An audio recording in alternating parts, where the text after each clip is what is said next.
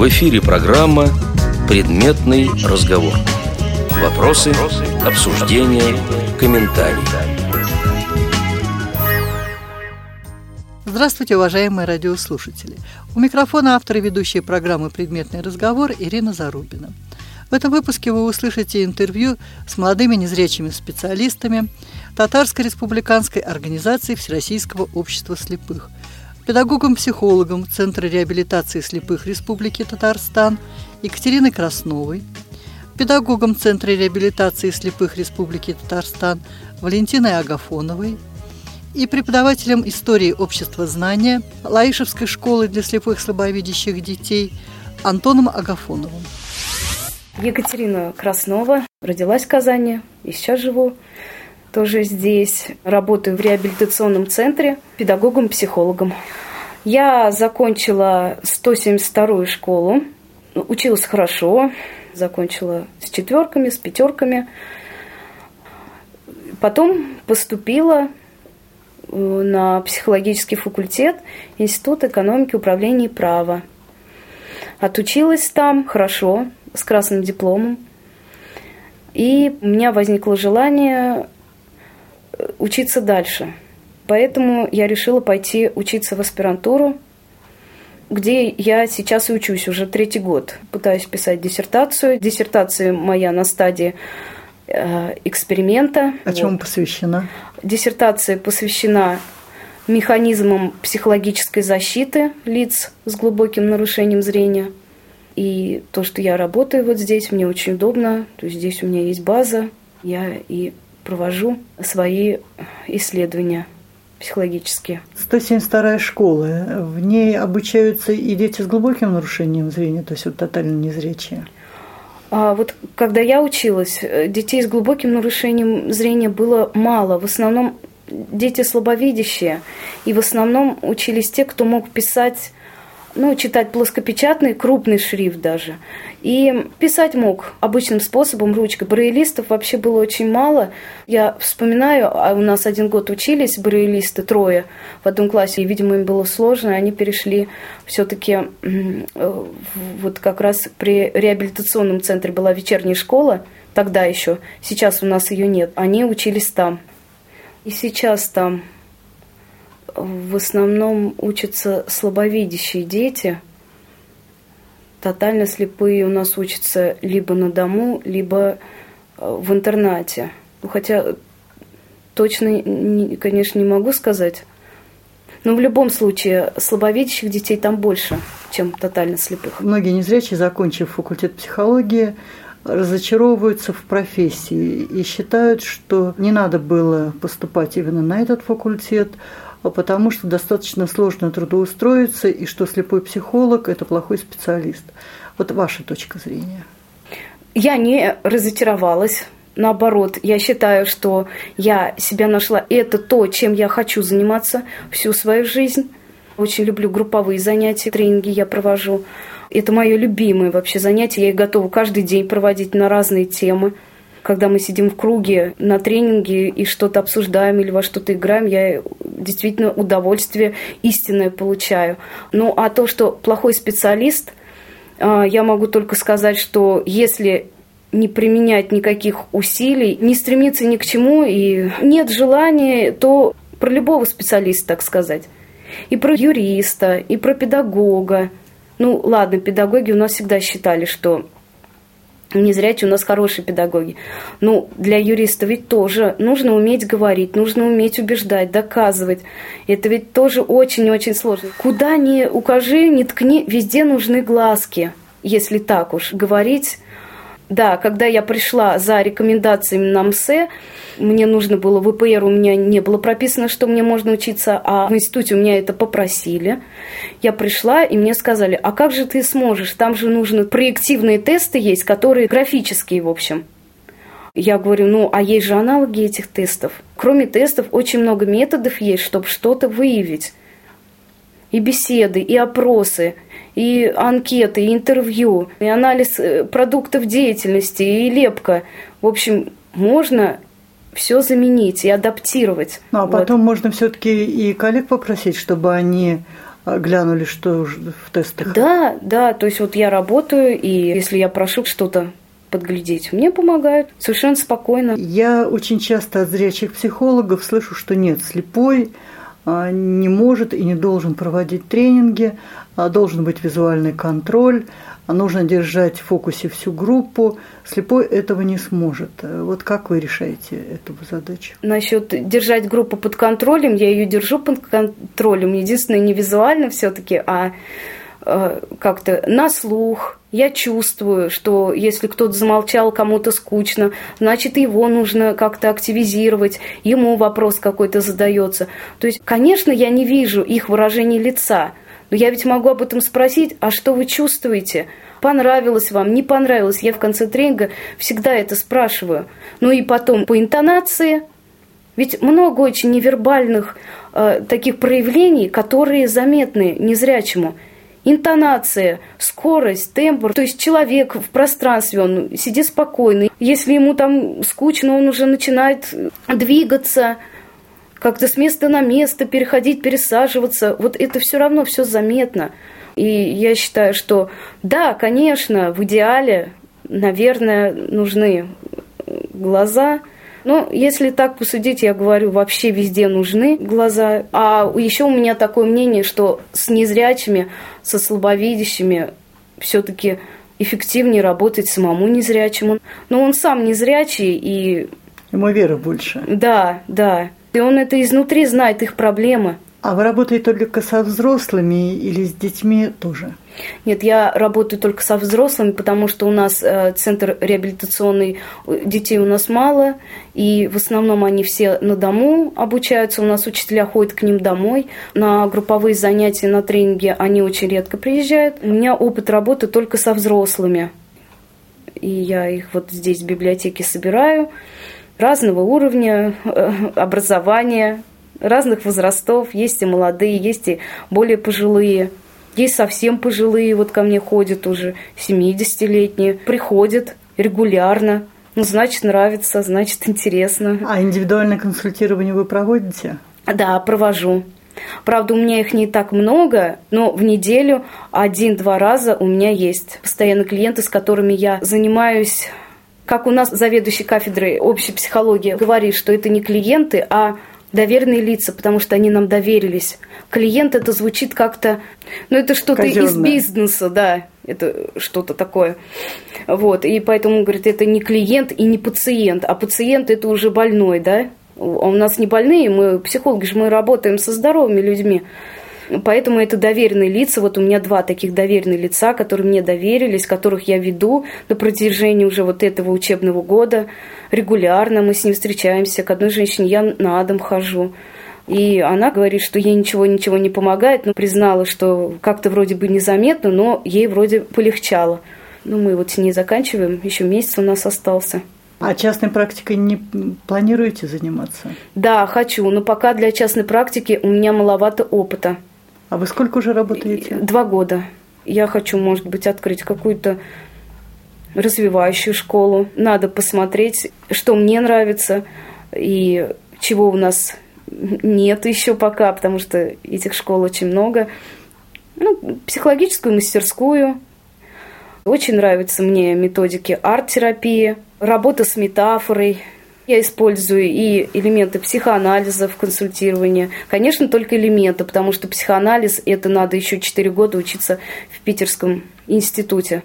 Там повышение квалификации, психоанализ – это вообще очень, очень сложный метод. Поэтому я элементы только использую, элементы арт-терапии, психоанализа, гештальт-терапии – Слушатели радио ВОЗ э, не все хорошо знают, что такое арт-терапия. Угу. Расскажите, пожалуйста. Арт-терапия, арт – это искусство, терапия – это лечение, да, это у нас исцеление с помощью искусства. Метод родился в Америке давно, и, и арт-терапию ввел употребление Адриан Хилл э, в 1936 году. Он работал с туберкулезными больными, и он почувствовал, что когда они рисуют, а, у, них состояние улучшается. То есть какие-то вот негативные эмоции они выбрасывают в этот рисунок – и им становится легче. Потом этот термин стал широко употребляться. сначала в Америке, потом пришел к нам в Россию. У нас тоже есть арт-терапевтическая ассоциация э, всероссийская. И этот метод дает очень много э, плюсов. Во-первых, это работа с подсознанием. Во-вторых, для этого метода главное не результат, а процесс. То есть главное не интерпретация этого рисунка, что рисовал и как нарисовал, да, а именно сам процесс, когда человек рисует, э, лепит, у него работает подсознание, и какие-то проблемы на подсознательном уровне можно решить. Я использую элементы этого метода я, конечно, интерпретацией не могу заниматься, потому что это тоже э, обучение нужно проходить. Вообще, нам сказали, вы отучились пять лет в институте, это не значит, что вы сможете работать. Постоянно надо будет повышать Да, это нужно повышать квалификацию. И мало того, мне, что, мне сказали, пять лет учатся в институте. И это, говорит, вас готовят в науку, потому что вам очень, ну, теории много дают. А практики-то нам очень мало. Вот в училище, говорит, педучилище есть. Вот там, да, там готовят, говорит, практиков. А вас готовят в науку. И действительно, выходишь из института, и нет уверенности, что ты что-то сможешь. Приходится еще учиться, учиться. Пока я еще никакие курсы не закончила, потому что я еще сама не определилась окончательно все-таки, какой метод для себя выбрать. Мне посоветовали выбрать что-то одно и освоить очень хорошо его, а потом уже, может быть, что-то еще дополнительно. Я два года назад э, делала материал о ночи библиотек, которая проходила в Татарской республиканской библиотеке. И вы там рассказывали о мастер-классе по арт-терапии. И меня тогда уже удивило, что незрячий занимается таким видом деятельности. Вот как вы проводите мастер-классы, вы же не видите, а все-таки арт-терапия предполагает а, наличие зрения. Вот угу. Как вы решаете эту проблему? Ага. Во-первых, многие методики, например, нарисуй свою проблему, да, есть методика такая, нарисуй будущее, нарисуй прошлое, там, нарисуй себя, автопортрет. Я заменяю лепкой. Я предлагаю людям глину, либо пластилин, и говорю, вылепи свою проблему, вылепи свой автопортрет – Потом мы эти портреты, автопортреты перемешиваем, и люди угадывают. Значит, они трогают и угадывают, чей где. Во-вторых, а, я общалась с незрячей художницей из Питера, э, Ларисой Павловой. Она очень талантливая э, художница и занимает места на выставках. И даже она участвует на выставках среди зрячих. У нее был замечательный учитель, который брал слепых детишек и их обучал. И он разработал разные методики рисования для тотально слепых. Там их очень много. Они рисуют и на глянцевом картоне выцарапывают, и на вот плитке этой потолочной они там выцарапывают, и на стекле и пластилином рисуют. Но я взяла для себя, для арт-терапии, самый простой метод.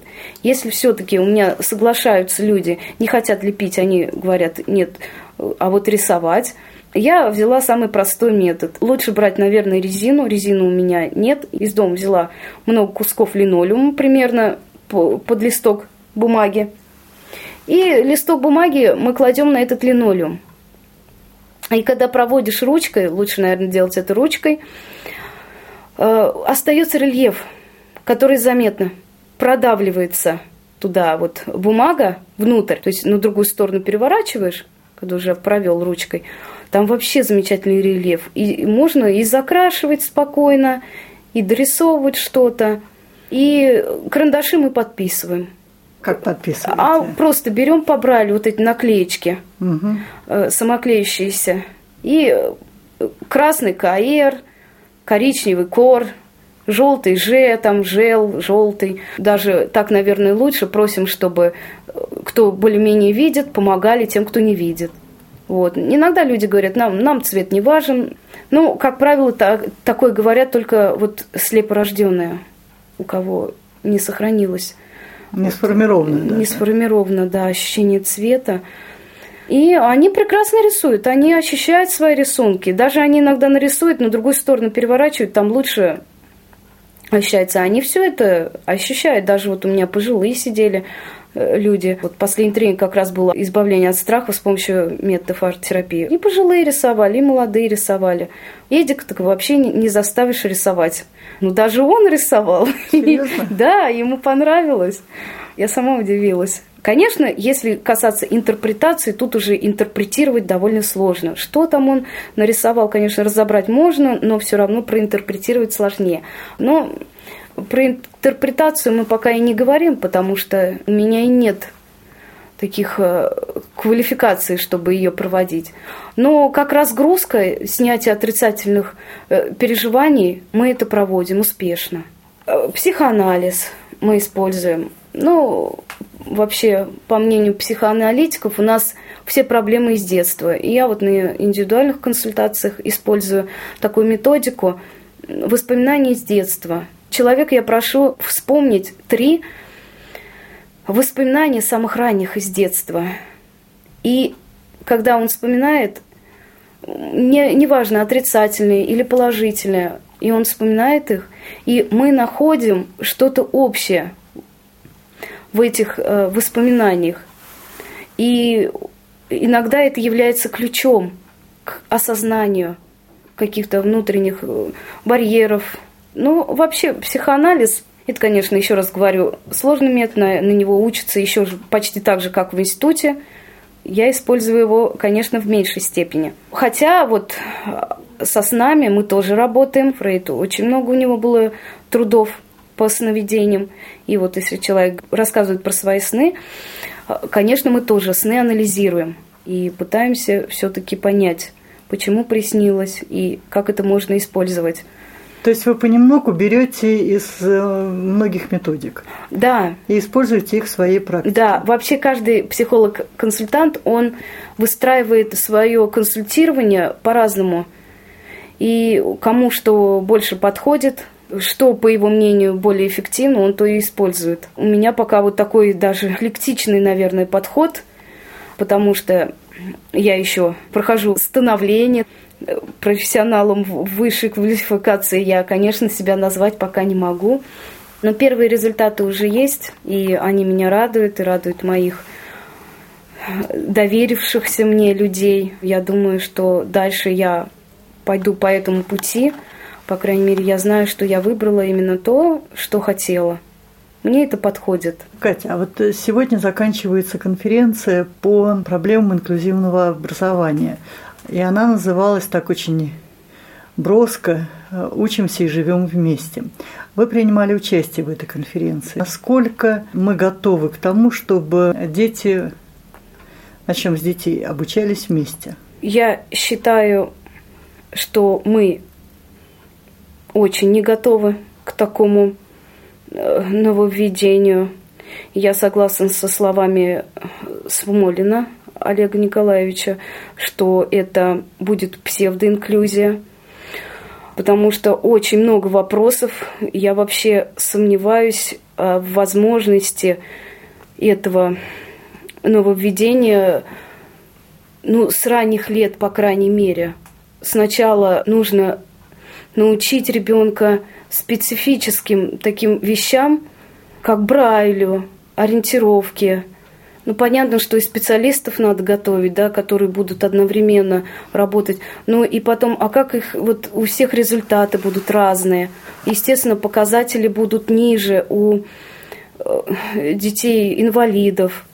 И у них, может быть, из-за этого ну, то есть комплекс какой-то, самооценка может пониженной быть из того, что они будут ведь знать, что они, допустим, по сравнению с, со здоровыми детишками, они в чем-то уступают. Вот, а, а это очевид, очевидно, даже если взять незрячих, все равно скорость выполнения какого-то задания, все равно у них меньше. И потом толерантность у нас вот не сформированная. Если дети, у них нет такого понятия, как эмпатия, да, сопереживание. Оно формируется уже позже, ближе к подростковому возрасту, я считаю.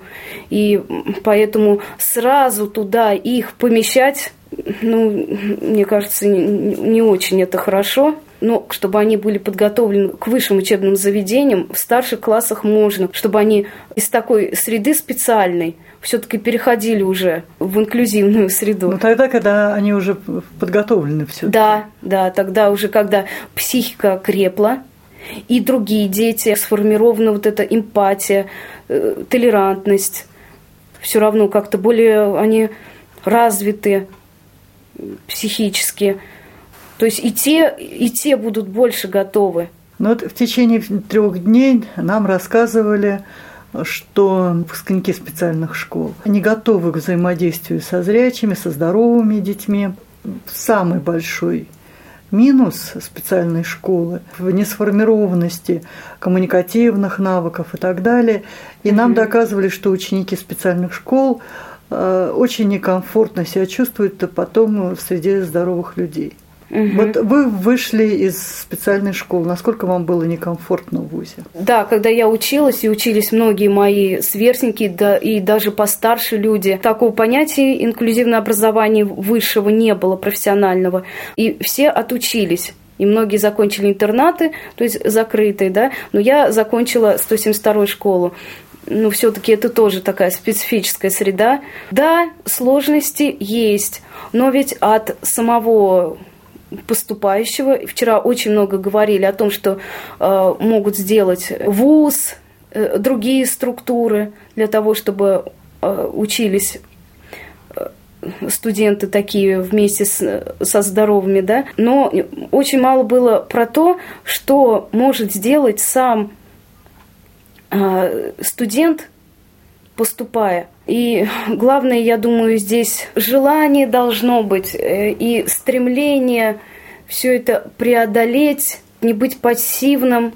И я, когда поступила, да, на первом курсе, мне было сложно, и ко мне относились как-то, наверное, немного настороженно. Но потом, когда они поняли, что я и поддерживала беседы, и им даже в чем-то помогала, я начала им подсказывать, и они начали и ко мне обращаться, и, в общем-то, и помогать, и водили, приводили, и читали. Проблему я не вижу здесь такой большой, и отучились, и расставались друзьями. А вы поддерживаете отношения со своими сокурсниками? А, ну, в основном сейчас уже по соцсетям бывает э, так вот изредка, ну, привет, привет, вот так вот, как дела? Э, да, есть, ну, конечно, так вот, чтобы не, не встречаемся часто, нет. В эфире программа «Предметный разговор». Вопросы, обсуждения, комментарии. Сейчас вы услышите интервью с молодыми незрячими специалистами Татарской республиканской организации Всероссийского общества слепых Валентиной Агафоновой и Антоном Агафоновым. Конечно, Валя закончила специальную Казанскую коррекционную школу номер 172, закончила Казанский федеральный университет по специальности психолог, преподаватель психологии, реабилитолог. Полтора года проработала, сейчас закончила эту трудовую деятельность на время. В связи с тем, что выходишь замуж? Да, в связи с тем, что выхожу замуж. И переезжают.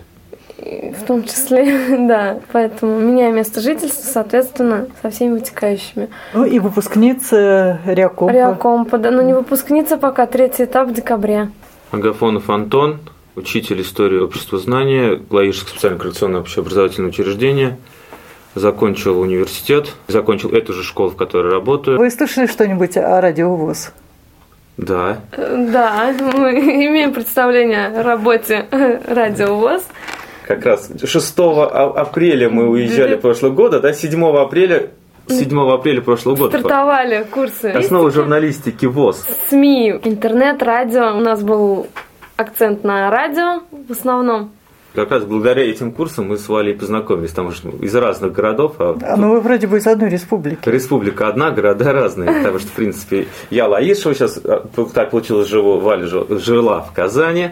Да, и вот мы как раз вот сейчас скоро же будем жить вместе в Лаишево, потому что мы как раз вот уже... То есть благодаря радиовоз вы познакомились, и ваша судьба пошла вот именно в том русле? Ну да, пошла. Наша судьба пошла именно с радио. Ну, можно сказать, благодаря радиовоз. Да. или там еще кому-то, да, но тоже его с радио, потому что именно знакомство состоялось такое достаточно продуктивное именно уже в поезде, когда мы ехали, и, наверное, как раз вот как мы сели в этот поезд, и больше мы не расставались ну, так. Да. Если бы не было этих курсов, возможно, вы бы и друг друга не встретили. Ну, Вероятнее всего. Ну, встречаться мы бы как в линии ВОЗ местной были бы, но отношений бы точно, наверное, не было. Ну да. Так-то мы один раз пересекались на одних соревнованиях, а вот именно начали, начали общаться и так все закрутилось, завертелось. Когда пишут проекты, говорят незапланированные результаты. Да, да, да. А это получился главный результат. То есть у вас как раз незапланированный результат и оказался главным. Да, потому что сертификат есть, представление есть, но это все в сторону, потому что как раз ровно через 14 месяцев нашего знакомства у нас будет свадьба. На 6 июня свадьба, мы 6 апреля познакомились. 14 месяцев. Спасибо, Радио ВОЗ. Спасибо. Ну, примите наши поздравления. Vivo per lei da quando sai, la prima volta l'ho incontrata, non mi ricordo come mai, mi è entrata dentro e c'è restata. Vivo per lei perché mi fa vibrare forte l'anima, vivo per lei e non è un peso.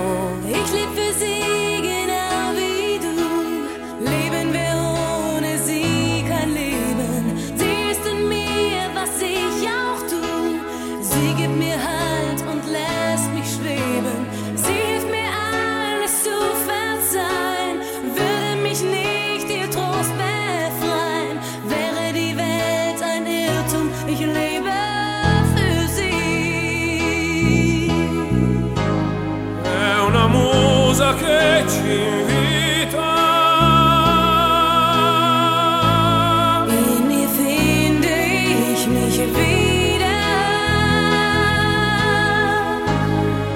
traverso un piano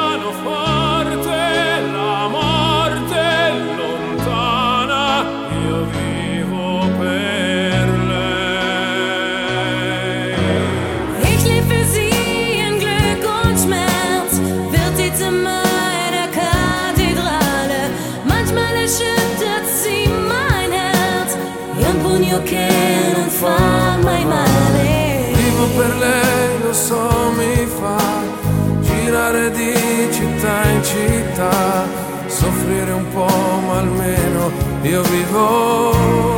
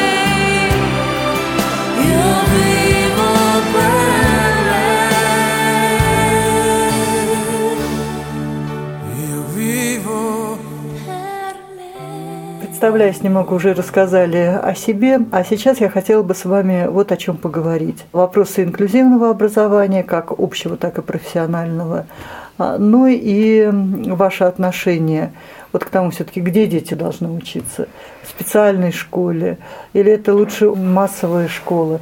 Вот, э, Валь, начнем с вас. Я, наверное, все-таки склоняюсь больше к коррекционным школам. Почему? Объясню свое мнение. Потому что, ну, во-первых, если брать массовые школы, такой подход и в системе образования, как общего, так и дополнительных там коррекционных часов, такого все равно мы добиться не сможем.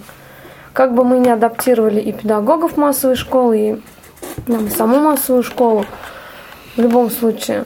Я в инклюзивном образовании, ну, с натяжкой плюс, так вот скажем, нахожу какой, что просто в коррекционной школе дети постоянно в своей среде, и здесь, мне кажется, такой колоссальной разницы нет между школой и интернатом.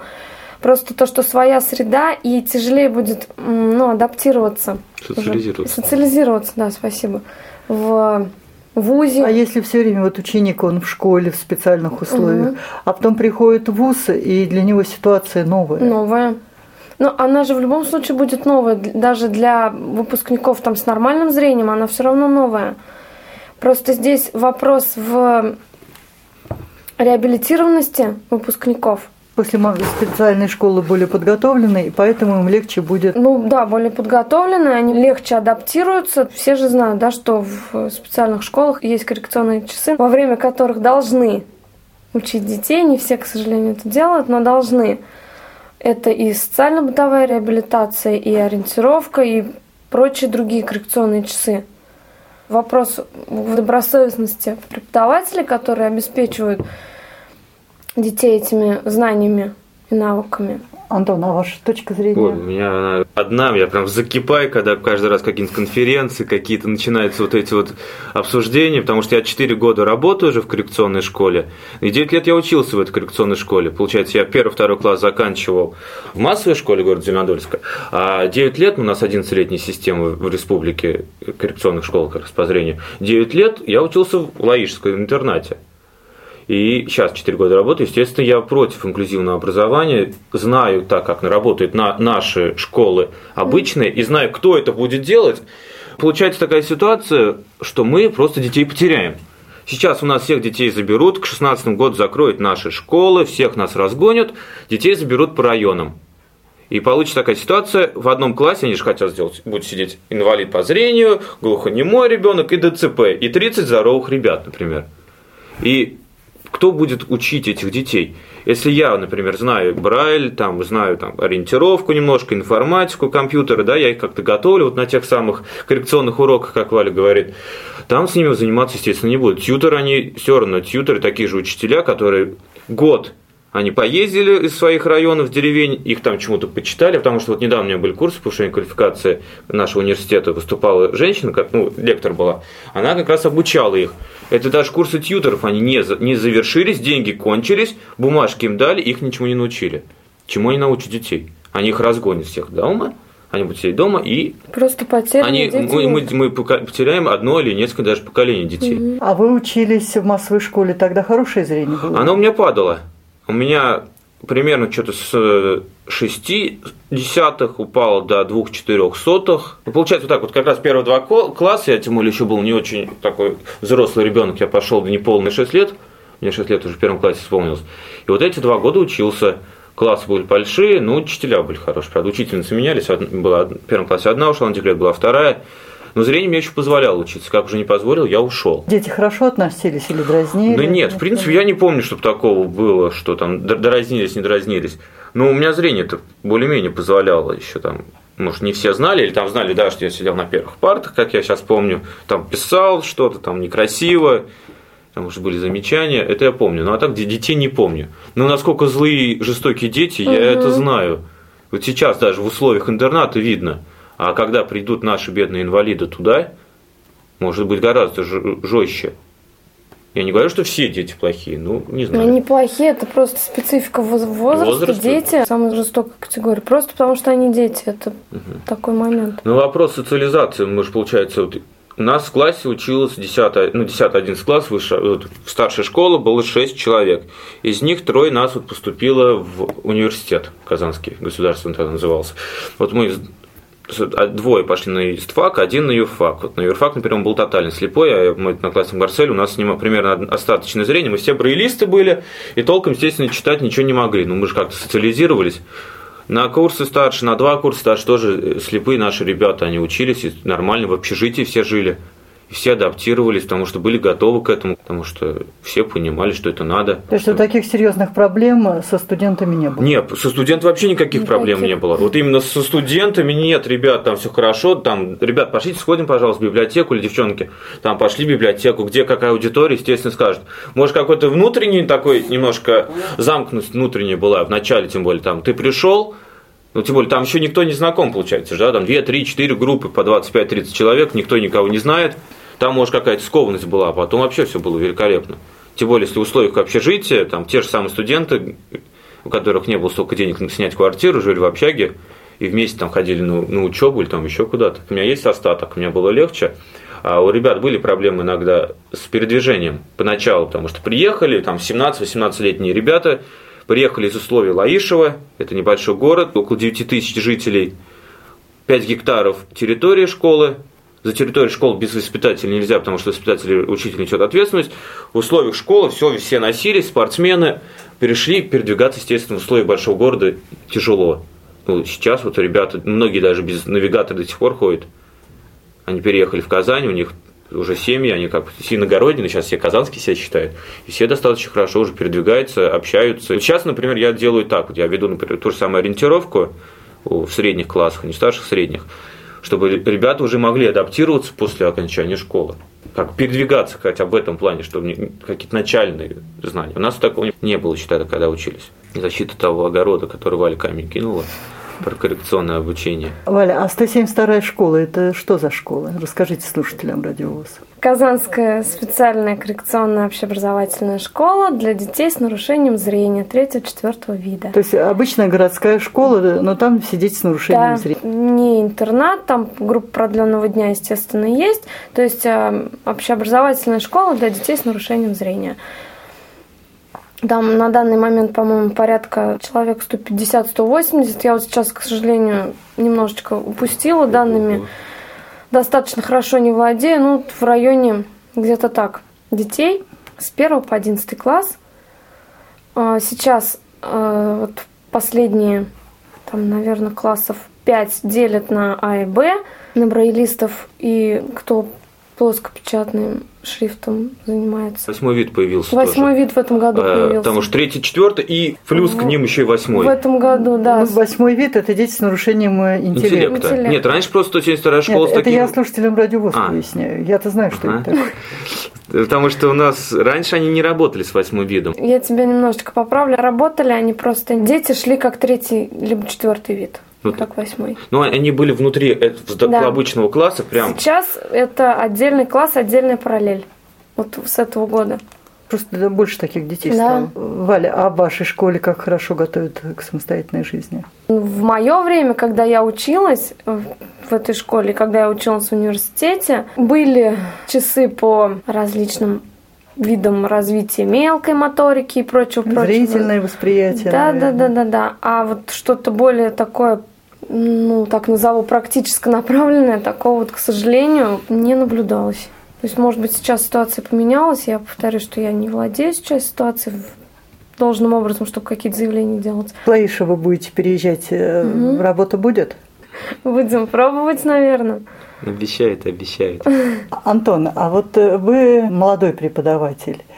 А насколько сложно инвалиду по зрению работать в школе потому что я знаю, что многие даже в специальной школе в последнее время отказываются работать, ссылаясь на то, что коллектив воспринимает инвалида по зрению не всегда адекватно.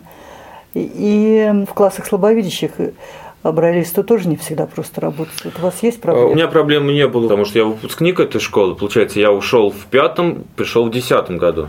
Ну, пять лет прошло, коллектив поменялся. Ну, так, были люди, которые учили еще и меня, оставались. Ну, сложность, вот в начало, если вопрос вернуться, сложность в том, что вот очень много бумаг сейчас. Все это печатать, печатать, печатать. Вот были вот огромные две проверки в этом году нашей школы. Валентина не даст собрать, она мне очень помогала. Мы напечатали огромное количество документов. То есть вы сами печатаете? Да. Секретарей нет. Секретаря не предоставляет, все сам. Есть рекомендации, чтобы все-таки вы были секретарем? Это да. Потому что Рекомендации. у меня поначалу был секретарь, потому что были плоские журналы, ну, вот ручкой, которую заполнять Мгм, надо. Естественно, так как я инвалид первой группы, у меня небольшой остаток, я их не мог, у меня был секретарь. Так как сейчас перешли на систему электронного образования, у нас электронный журнал, секретаря теперь нет. А вы электронный журнал сам заполняете? Нет, у меня Валентина заполняет. У него зрение чуть больше позволяет, я боюсь желсом заполнять его. Потому что если где-то что-то Ну, ты не... озвучивается Озвучивать. Потому что, это, насколько я разговаривала с педагогами, говорят, электронные журналы а, плохо джазятся. Очень плохо. Вот Джоус, конечно, все лучше и лучше, но все равно неправильный. Там же вот как раз таблички разные получаются, горизонтальные, вертикальные столбики. И попробуй, если ты что-то не туда поставь. Следующий Рособорнадзор тебе оштрафует. То есть Валентина у вас э, выполняет функции секретаря. Да. Такой. Ну, приходится, потому что других учителей не напрягать тоже же получается тяжело, если кого-то просить. А тут уж свою Проблема перехода на электронные документы, по-моему, очень осложнила сейчас ситуацию в наших школах. очень. И я знаю уже случаи, когда люди уходят из школы только из-за того, что электронный документооборот стал. Ну да, у нас вот ушла вот я год поработал, ушла учительница, очень сильная учительница, но у нее все в порядке со зрением было, она ушла на пенсию, хотя могла еще работать, работать, она как узнала, что здесь все журналы, дневники, ноутбуки, она сказала, все, я на пенсию ухожу, потому что уже испугались. И не только сложность для незрячих, переучиться в 60 лет на компьютер, вот это тоже ну сложно. хорошо, проблема зрячих это э, не совсем наша проблема. Ну это понятное дело, это так, как дополнение. Вот. А инвалиду по зрению что делать в этой ситуации? Вот, не знаю, крути. Я вот кручусь. У тебя есть там девушка, я иду там, или куда сестренки, кто там, чтобы помочь.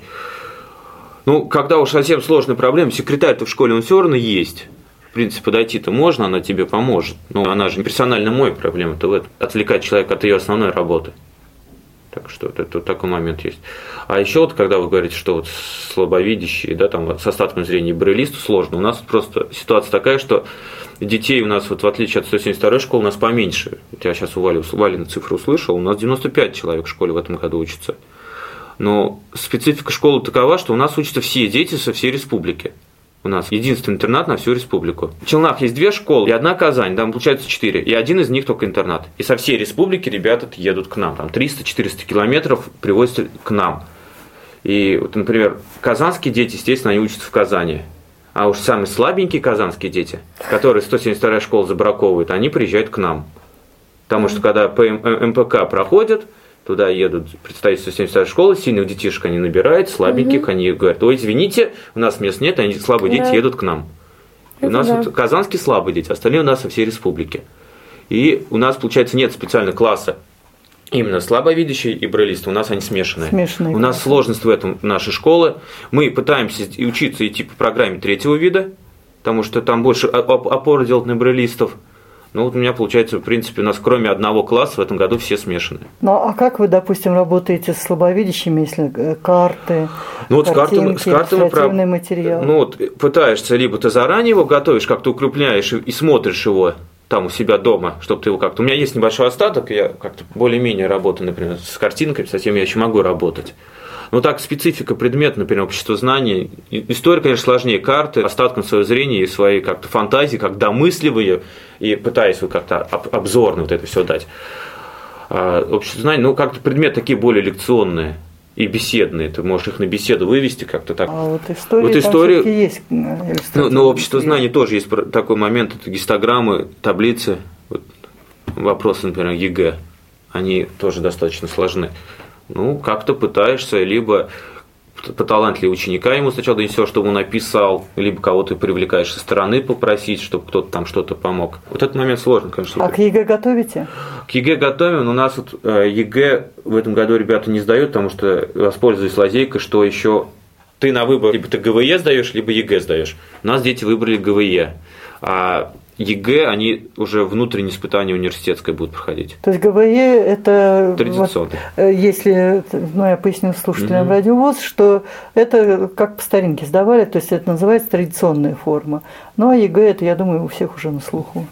Ну, так, к ЕГЭ готовил, историю общества, у меня были факультативы. И То есть у вас есть уже опыт, и дети успешно сдавали? Нет, у меня дети только готовятся. Только а готовятся сдавать пока. они почему-то не идут. Мы- Я готовлю, готовлю, а как-то они в конце уже марта месяца начинают бояться, потому что вот ГВЕ, он есть шанс, что ты получил троечку, ты аттестат уже получил, а вдруг я ЕГЭ завалю, русский или Ой. математика, и аттестат не получу. И они вот этого боятся, и как-то... Ну, а так вот уже системность подготовки к ЕГЭ, она уже меня... ну, третий год, наверное, я готовлю, как-то они все не решаются. Зря-зря. Ну, это вот во- вопрос к родителям, к де- детям. Я же не могу загонять. Они боятся русский математику. А историю общества они готовятся, решаем, пишем. Валя, а вот если бы вам дали на выбор прийти в обычную массовую школу, пошла бы работать? Думаю, да. 80-е годы. По статистике, около полутора тысяч инвалидов по зрению работали в обычных массовых школах.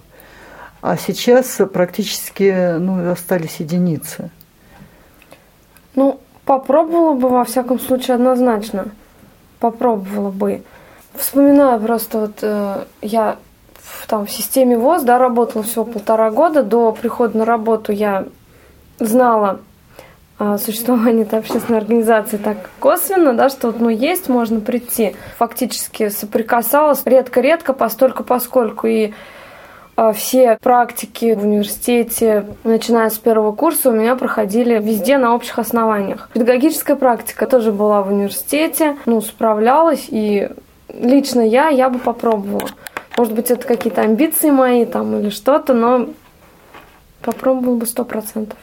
А вот родители сейчас все чаще и чаще настаивают на том, чтобы их дети учились в обычной школе. Мгм.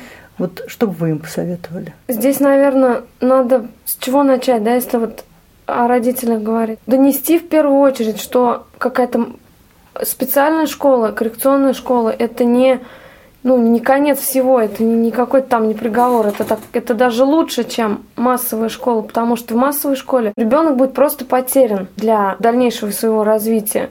Это, опять же, я вот повторюсь, да, это больше комплексов, это больше нереализованных своих амбиций, как хотя в, в- там, в коррекционных школах это намного все проще в плане социализации. Объяснить, донести до родителей, что массовая школа, она сделает только хуже ребенку в первую очередь. Не учителям, которым там придется больше, больше, больше осваивать там различных методик обучения, а в первую очередь детям будет и сложнее, А у вас есть опыт работы с родителями вот таких детей? Совсем небольшой, когда сама училась в школе, когда немножечко училась в университете, так как у меня всегда был большой интерес к детям, к педагогике, учась в школе, я немножечко работала с детками с разрешения, так скажем, учителей. Мы занимались, мы подтягивали знания Брайля с детками и, соответственно, с родителями. Я сама тогда была школьницей, 10-11 класс, но вот как-то интуитивно, может быть, по примеру своих родителей, по своим каким-то догадкам, там в старших классах уже начинала что-то читать немножечко. У меня как-то всегда было, что не нужно детей там, да, от всего вот в тепличные такие условия. И я всегда, ребята, там, собираемся, идем. У меня дети первоклашки в аквариум с кусающимися черепахами залезали, черепаху смотреть хотели. И, ну, и администрация меня, конечно, всегда ругали, да, что как ты можешь, мы за детей отвечаем, ну, я без фанатизма, да, там, с, с контролем. Но родители, во всяком случае, приходили и говорили, вот вы знаете, почему-то они меня с педагогом путали.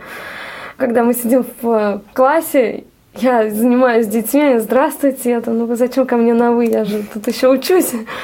Ой, там мы не знали, вот просто мы у вас детей забираем. Ну, говорили, что дети больше развиваются, больше, естественно, познавательной активности, чем когда их за ручку по школе водят, постоянно сопровождающие, постоянно родители, родственники. Мы мыли сами полы, мы накрывали в столовой. А сейчас родители вообще большие противники, чтобы их дети что-то делали. Это называется сейчас эксплуатация детского труда, и детей фактически вот к жизни не готовят или мало готовят. А вот как э, обстояла ситуация вот в вашей 172 и в Лаишевской школе? Были, естественно, дежурства по школе, те стандартные, где надо накрыть, убрать. То есть вас это разрешали? Да, у нас это разрешали. Ну, естественно, только э, если есть остаток. Школа достаточно новая, да, вот надо сказать, да, всего 13, если я не ошибаюсь, лет в школе. И когда я, соответственно, училась, я закончила в 2007 году, а, только начинали брать и брейлистов, и детей со сложными нарушениями, то есть в основном были слабовидящие дети. И такой прям явной проблемы не стояло. Повторю, что когда вот я заканчивала школу, это последние выпускные классы, вот тогда стали набирать немножечко деток и незрячих. Антон, а у вас? А у нас школа достаточно старая. У нас именно в Лаише, у нас 68 года, а до этого она была на Свиярском острове, так что у нас...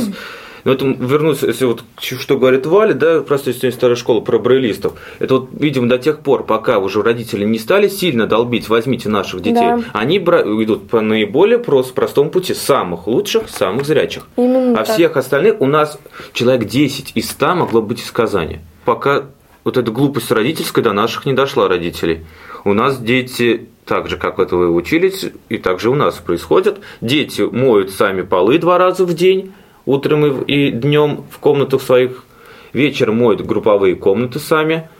Есть дежурство по школе, это понятно, там за порядком смотрят. Также дежурство по столовой три раза в день они накрывают. Причем без разницы, зрячий ты или не зрячий, там нет такого деления, что незрячий разве не сможет ложки расставить, там Ну, я вот кружки. незрячие, мы сами накрывали. Вот у нас тоже. Я вот помню одну историю, такой вот парень один а, накрывал незрячий оставлял кружки, и поднос все двигал, двигал, двигал, и не заметил, что стол кончился. И весь поднос у него упал. Ну ничего, наглили новые кружки, он дальше продолжил накрывать. этот, э, и, и так до конца они накрывают. У нас незрячие также накрывают и вытирают.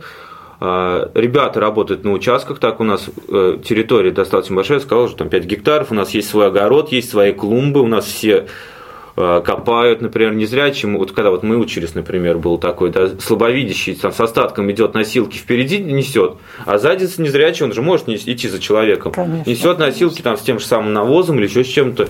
И мы, в принципе, до сих пор придерживаемся такого. И метут, так как я тоже классный руководитель уже, получается, четвертый год работы, четвертый год классный руководитель. Ну, мы прям так говорим, а вы чего хотите от детей? У вас ничего не научатся.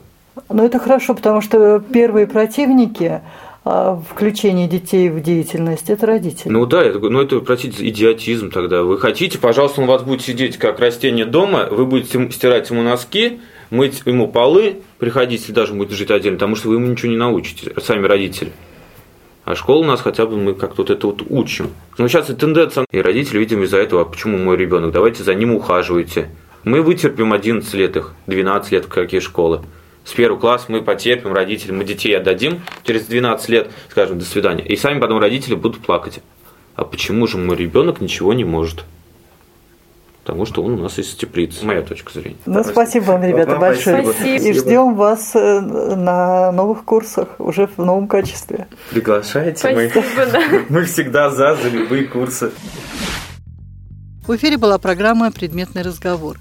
Сегодня в ней прозвучали интервью с молодыми незрячими специалистами Республиканской татарской организации Всероссийского общества слепых Екатериной Красновой, Валентиной Агафоновой и Антоном Агафоновым. Передачу подготовили автор и ведущая Ирина Зарубина, звукорежиссер Иван Черенев.